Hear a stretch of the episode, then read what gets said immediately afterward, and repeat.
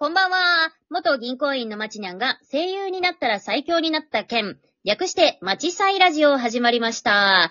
えー毎週月水道夜21時配信のこの番組は、元銀行員で現在声優の沢井まちと、事務所社長の森中葵が一緒に日常を語っていきながら、最強になっていく過程を赤裸々に語るラジオです。はーい、土曜日ですよ、皆さええん。うーん、いい休日を過ごしていますか、みんなは。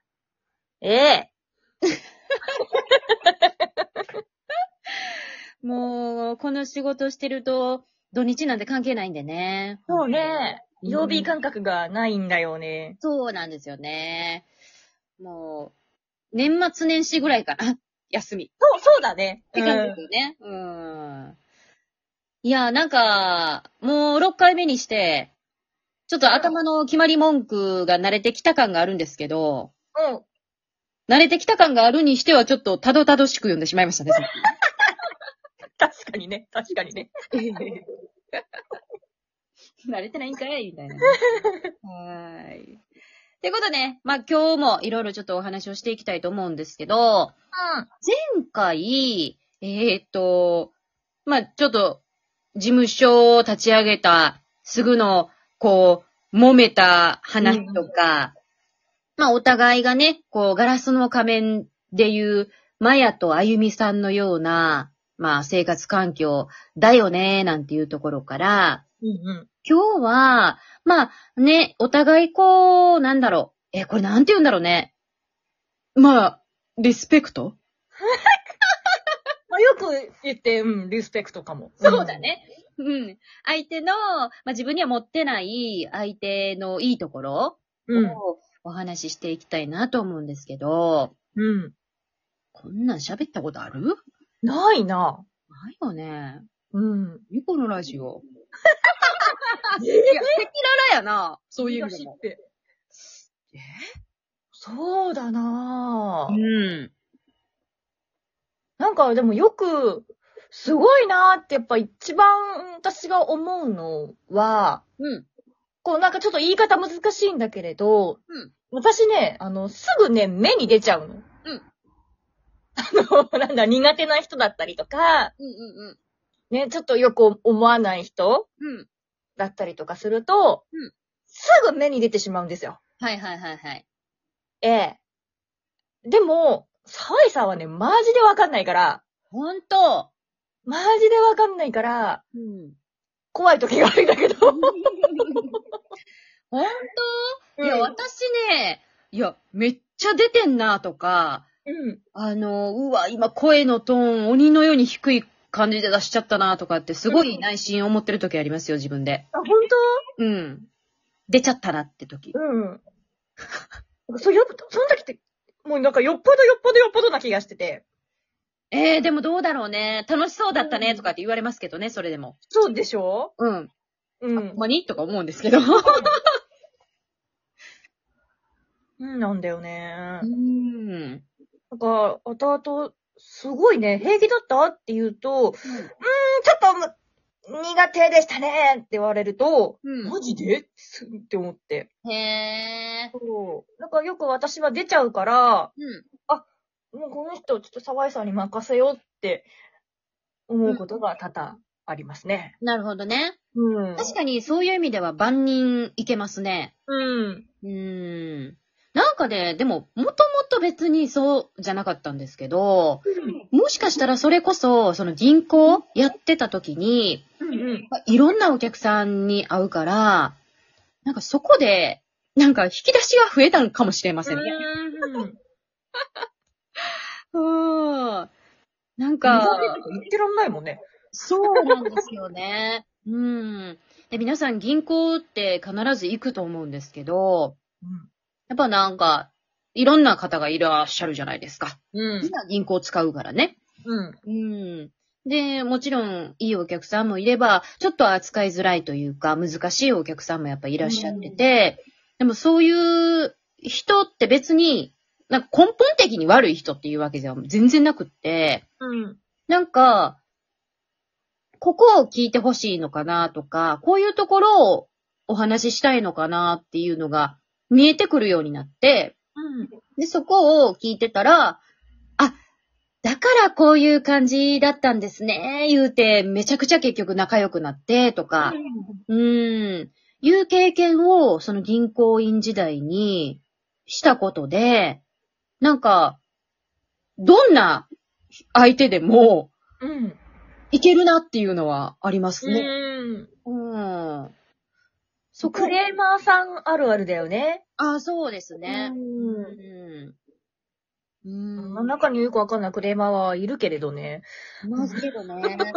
そう、でもバイトしてた時とかも、全然バイトやのに、クレーマー対応は沢井さんで、みたいな ぐらい、全然まあ得意って言ったらあれですけど、あ、全然お話聞くのはいいんで、みたいな。うんうんうん。そそれはあったんだよな。なんか電話の仕事とかでのクレーマー対応うん。は得意だったんだけどね。あ、うん。全然知らない人だからかな。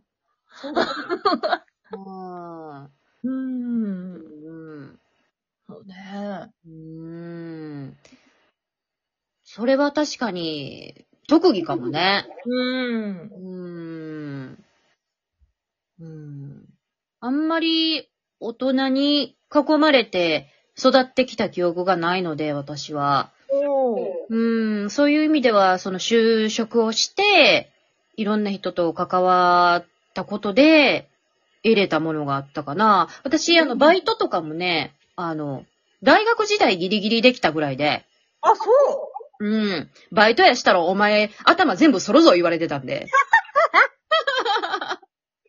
もう、それぐらい、まあ、勉強してくれっていう親だったんでね。うん。なんとかかんとか大学時代に、あの、バイトをさせていただくことができたんですけど、ようやっとそこで社会に出たみたいな感じだったんなでる。ほどね。ですね。だから、本当社会人経験は良かったなとは思いますね。うんうんうん。うん。私が、葵さんに対してすごいなって思うところは、うん。うんとね、あのどうしてありませんとか言われたら。ちょっと、バレるじゃないですか。必死で見つけたんですよ。いや、でもこれは結構、あのー、葵さん自身にも言ってることですけど、あのー、なんて言うんでしょうね。わがままを、うん。なんて言うんだろう。受け止める包容力のでかさ。